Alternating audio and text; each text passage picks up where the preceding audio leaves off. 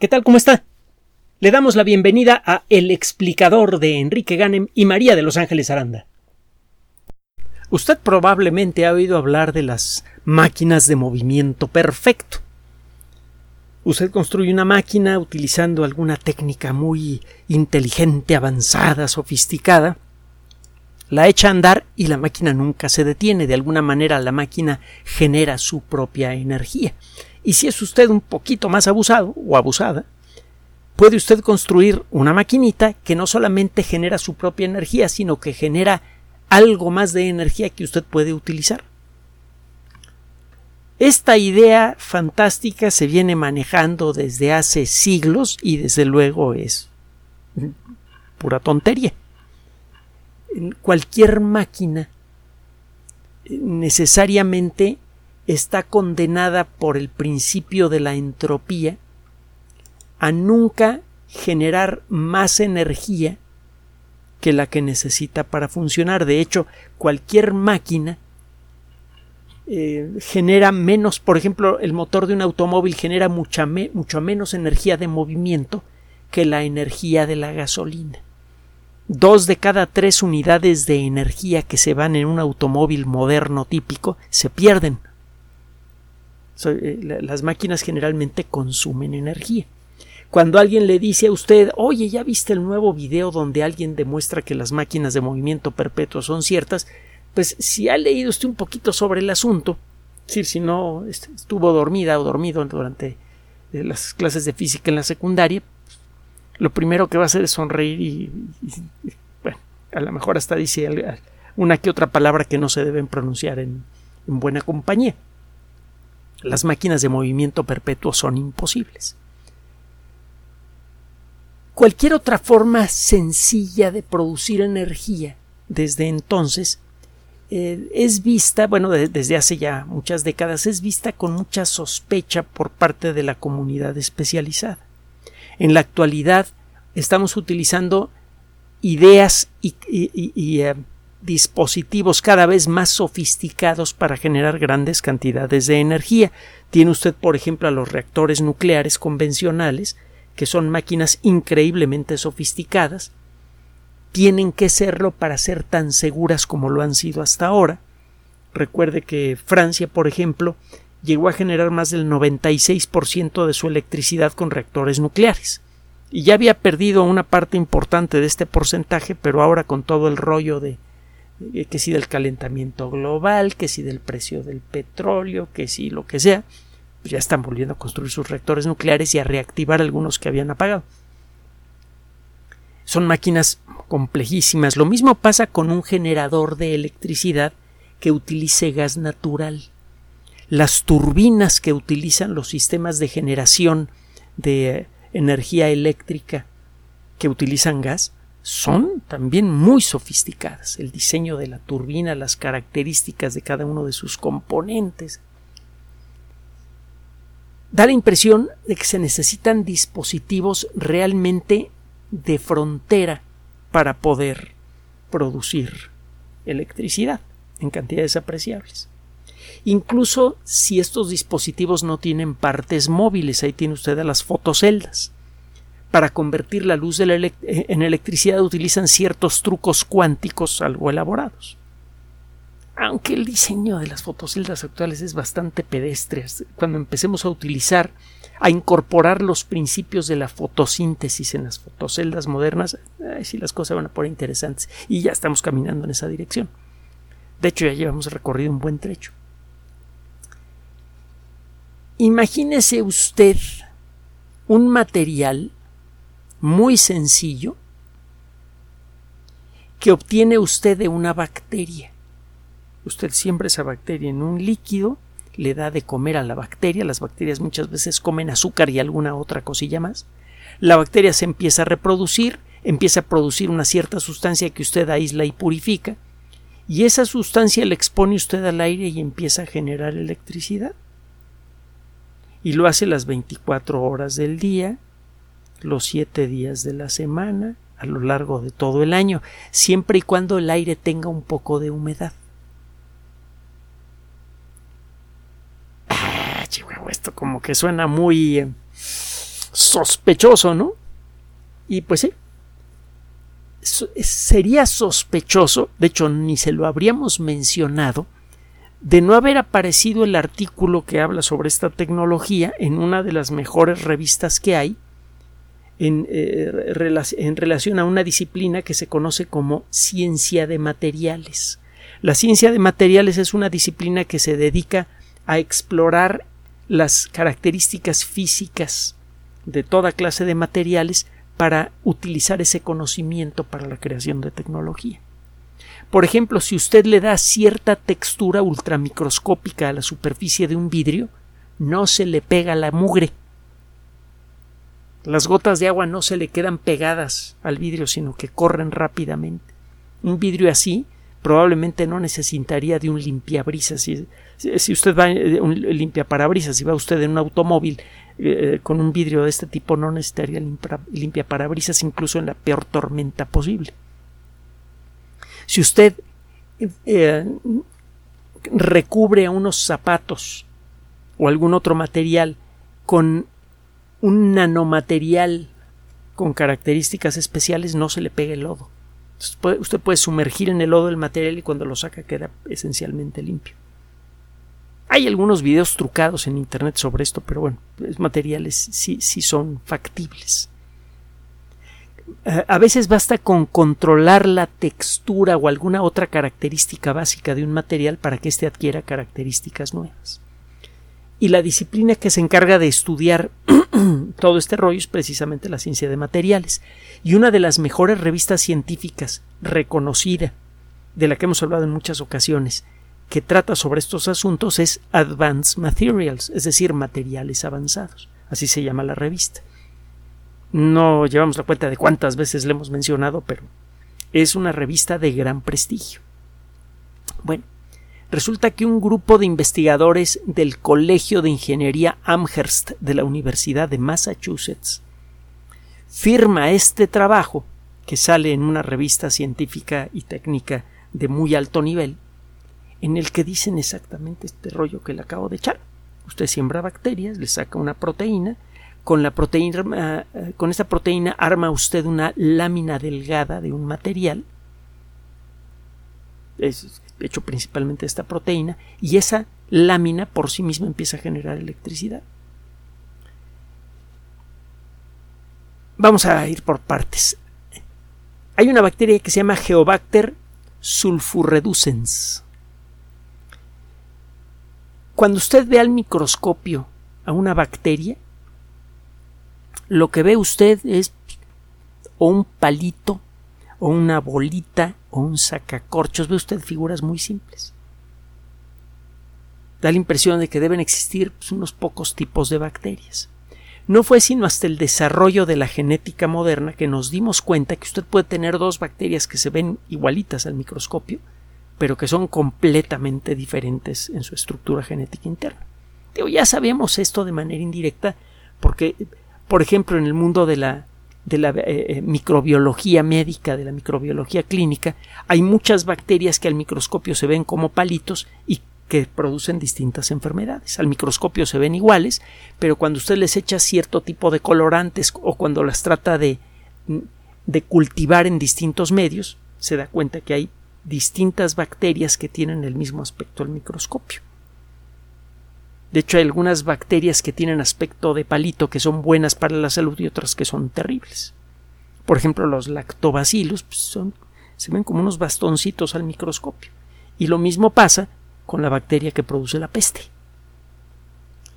Bueno, habiendo dicho esto, gracias al desarrollo de la genética moderna, gracias a la una legión de trabajos aparentemente absurdos, inútiles y aburridos que involucran, por ejemplo, subirse en un mini submarino, viajar al, fondo del mar a varios kilómetros de profundidad y tomar muestras de lodo.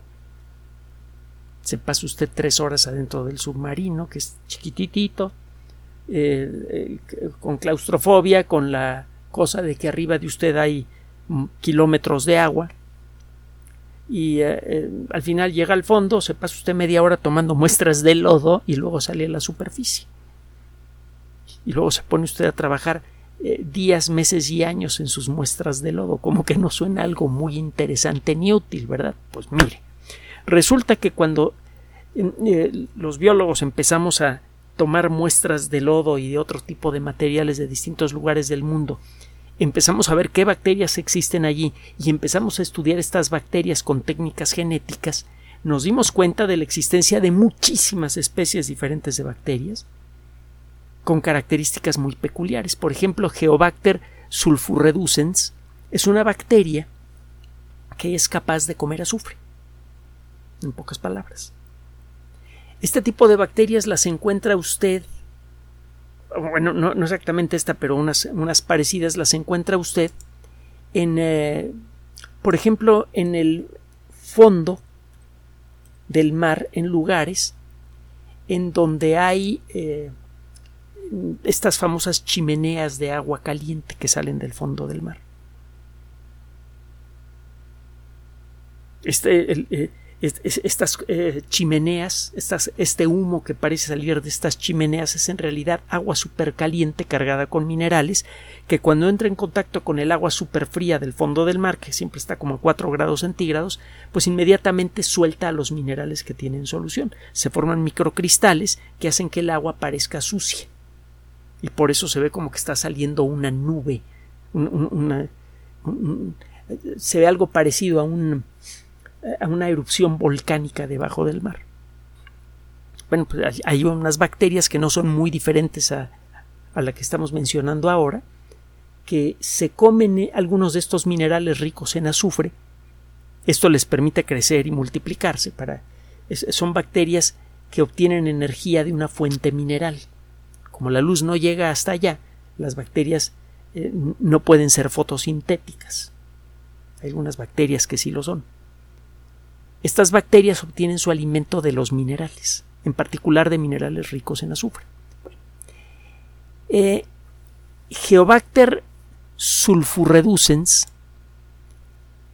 es eh, una bacteria que Mm, eh, tiene características bien conocidas desde hace un buen tiempo, le conocemos su genoma. Y bueno, para hacerle más corta la historia, la conocemos desde 1987, fue encontrada en un charco de agua sucia, contaminada, con eh, residuos de, ah, me parece, de una mina en los Estados Unidos, en Oklahoma. Y entonces para acá se ha estudiado mucho porque resulta que cuando esta bacteria está comiendo compuestos ricos en azufre genera electricidad. Dato curioso, hay muchos seres vivos que generan electricidad. Están las anguilas eléctricas, están los peces torpedo, está Geobacter sulfurreducens. Es una bacteria que produce pequeñas cantidades de electricidad. Bueno, estos investigadores eh, tiene tiempo que trabajan con una estudiando un efecto muy peculiar que tiene que ver directamente con la electricidad atmosférica. Cuando tiene usted una nube muy grande, que está hecha de gotitas de agua ultra chiquititas, si están en el interior de esta nube hay corrientes de aire intensas, una parte importante de la energía de ese aire en movimiento se convierte en electricidad las gotitas de agua empiezan a chocar unas con otras y ese frotamiento produce electricidad. Es algo vagamente, ni tan vagamente parecido a lo que sucede cuando usted frota sus pies contra una alfombra. Si acerca usted su mano a una pieza de metal va a saltar una chispa. Parte de la energía del frotamiento de sus pies, en lugar de convertirse en calor, se convierte en electricidad estática. Su cuerpo se carga con electrones de más que están listos a brincar eh, en la primera oportunidad que tenga. Cuando usted acerca su mano a alguna cosa que conduzca la electricidad, los electrones brincan de golpe, en su camino van golpeando moléculas de aire, esas moléculas se calientan y se produce una microexplosión, se oye una chispa y se ve el destello. Este efecto sucede, en el caso de las nubes, por frotamiento entre moléculas de agua. Es un este proceso a su vez depende de un efecto que se llama el efecto aerogenerador. las moléculas de agua se mueven libremente a través del aire, pero bueno, hay tantas moléculas que tarde o temprano acaban chocando unas con otras. La distancia promedio que viaja una molécula de agua en el aire antes de pegarle a otra cosa es de aproximadamente 100 nanómetros. Un nanómetro es una mil millonésima de metro, es decir, una millonésima de milímetro. La distancia típica que puede recorrer una molécula de agua antes de golpear a otra en el aire es de 100 millonésimas de milímetro. Durante esas 10, 100 millonésimas de milímetro, perdón, la molécula de agua gana energía del ambiente. Cuando choca contra otra molécula, una parte importante de esa energía se convierte en electricidad estática. Poco a poco las moléculas de agua que se están golpeando están cargándose con electricidad estática y eso hace que la nube entera se cargue con electricidad estática hasta que se viene un relámpago. Tiene mucho tiempo que hemos He tratado de inventar técnicas para atrapar la energía de un relámpago y meterla en un cable para enviarla a nuestras casas, pero no funciona muy bien que digamos. Hay muchísimos problemas que hacen eh, imposible y también absurdo tratar de hacer esto. Los relámpagos no están cayendo de manera regular, así que no puede saber cuándo va a tener usted energía suficiente para iluminar a una casa. Eh, cuando se libera la energía en un relámpago, esto ocurre de una manera tan brutal que es eh, prácticamente imposible aprovechar esa energía, aunque sea de manera fraccional. Bueno, lo que proponen estos investigadores es algo mucho más simple. La energía de los relámpagos es consecuencia del efecto aerogenerador, provocado por millones y millones y millones y millones de moleculitas de agua que se están pegando unas contra otras en una nube. Eso pasa a menor escala en cualquier parcela de aire que tenga humedad. Y esto significa que prácticamente en cualquier lugar del planeta, excepto en, eh, en, los polos y en algunas de las regiones más frías, por ejemplo, en algunas zonas de Siberia durante el invierno donde hace un frío terrible superior a los 70 grados, más bien inferior a los 70 grados bajo cero. Fuera de eso, en prácticamente todos los lugares del mundo está ocurriendo el efecto aerogenerador. Vaya hasta en el desierto. Resulta que en un litro de aire del Sáhara en un día de veras, de veras, de veras, de veras, de veras caliente, hay seis veces más agua, cuando menos, que en un litro de aire del Polo Norte aunque parezca que no, el aire del desierto lleva mucha humedad. Lo que pasa es que en las condiciones físicas que hay en el aire del desierto, esa humedad no se puede condensar para formar nubes, para que luego ocurra una, lluvia. Pero el aire, incluso de los desiertos más salvajes del planeta, hay un montón de humedad. Y se están golpeando moléculas de agua unas con otras y están cargándose con electricidad estática. ¿Cómo aprovechar esa electricidad estática? Pues necesita usted un material poroso que tenga agujeritos separados por aproximadamente 100 nanómetros. Las moléculas de agua que entran a estas a, estos pequeños cráteres separados por 100 nanómetros unos de otros eh, no alcanzan a golpear con otra molécula de agua antes de pegarle a las paredes este dispositivo. Tiene usted, eh, haga de cuenta que tiene usted una cosa que parece la superficie de un vidrio. Cuando la ve con un muy, muy, muy buen microscopio electrónico, usted verá que está llena de crátercitos dispersos eh, en, filas regulares. La distancia entre el centro de un crátercito y, y cualquier otro de alrededor es de aproximadamente 100 nanómetros. Cuando una molécula de agua que está en el aire entra dentro de uno de estos crátercitos, lo más probable es que le acabe pegando a la pared del cráter y no a otra molécula de agua. Y es aquí en donde empieza a suceder lo interesante. Si el material que forma a estos pequeños cráteres es apropiado, si es un material que sabe atrapar pequeñísimas cantidades de electricidad y conducirla sin perderla, entonces usted puede sumar toda la electricidad que se captura en los millones y millones de crátercitos que hay en una lámina de este material que tenga, digamos, 30 centímetros de perfil. Y toda esa energía la puede usted conducir para cargar una batería. No se pierde esa energía. ¿Cuál, qué material conocido para la ciencia es capaz de capturar pequeñísimas cantidades de corriente eléctrica y eh, puede conducir esa electricidad sin pérdidas, a pesar de ser una cantidad muy pequeña de energía eléctrica. Normalmente un cable común y corriente, cuando usted le, le mete un cable de cobre, un poquito de electricidad, casi toda esa electricidad se pierde en el camino. Aunque el cobre es un buen conductor de la electricidad, si la tensión de la electricidad que pone usted en un extremo es muy baja, esa electricidad no llega al otro lado. Necesita usted un voltaje muy alto, una, presión eléctrica muy grande para que toda la electricidad que pone bueno, que una buena parte de la electricidad que mete usted por este extremo del cable de cobre salga del otro lado. Bueno, resulta que hay una proteína que puede atrapar cantidades pequeñísimas de electricidad y conducirla sin pérdidas por una distancia grande. Y adivine quién fabrica la proteína. El trabajo que han realizado a lo largo de ya un par de generaciones los biólogos moleculares, el paciente trabajo de catalogar las sustancias interesantes que hay en bacterias, en hongos, en moscas y en cualquier tipo de seres vivos, está empezando a rendir resultados. Bueno, viene rindiéndolos desde hace tiempo, pero es un resultado nuevo. Resulta que estos investigadores se ponen a leer, se dan cuenta que en el eh, Geobacter sulfurreducens hay una proteína que puede conducir pequeñísimas cantidades de electricidad sin pérdidas.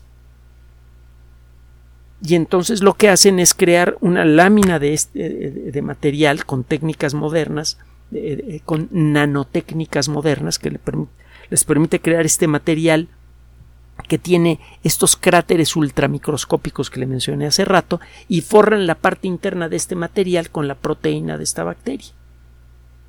Exponen esa lámina al aire y empiezan a generar electricidad.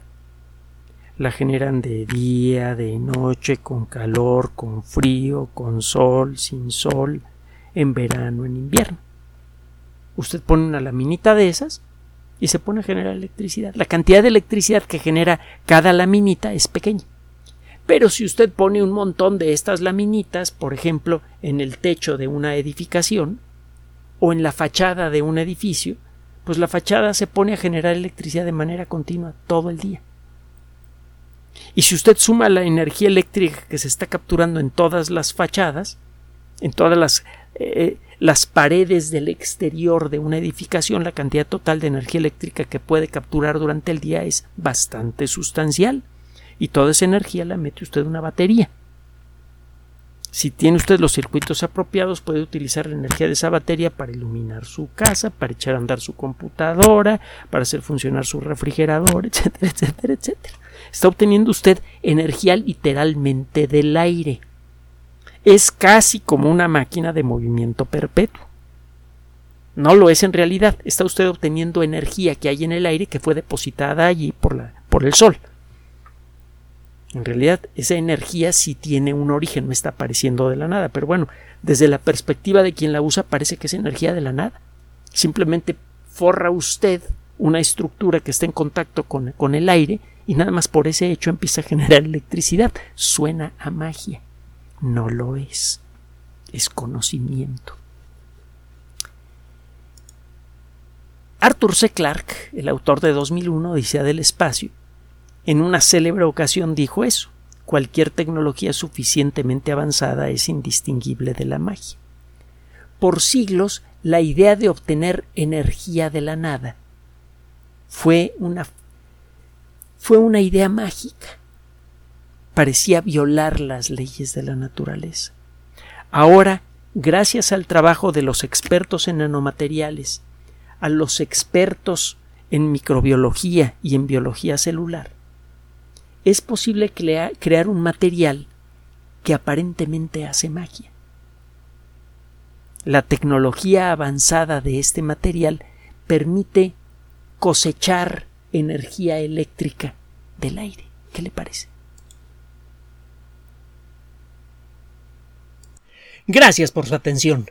Además de nuestro sitio electrónico www.alexplicador.net, por sugerencia suya tenemos abierto un espacio en Patreon, el explicador Enrique Ganem, y en PayPal, el explicador patrocinio por los que gracias a su apoyo sostenemos este espacio. Puede usted descargar gratuitamente estos audios en formato MP3 en Spotify y en iTunes como El Explicador sitio oficial y en SoundCloud como El Explicador y con formato de video en YouTube en El Explicador sitio oficial. Recuerde nuestras redes sociales de siempre, Twitter Enrique-Ganem y en Facebook Enrique Ganem sitio oficial, El Explicador y los grupos que usted ya conoce.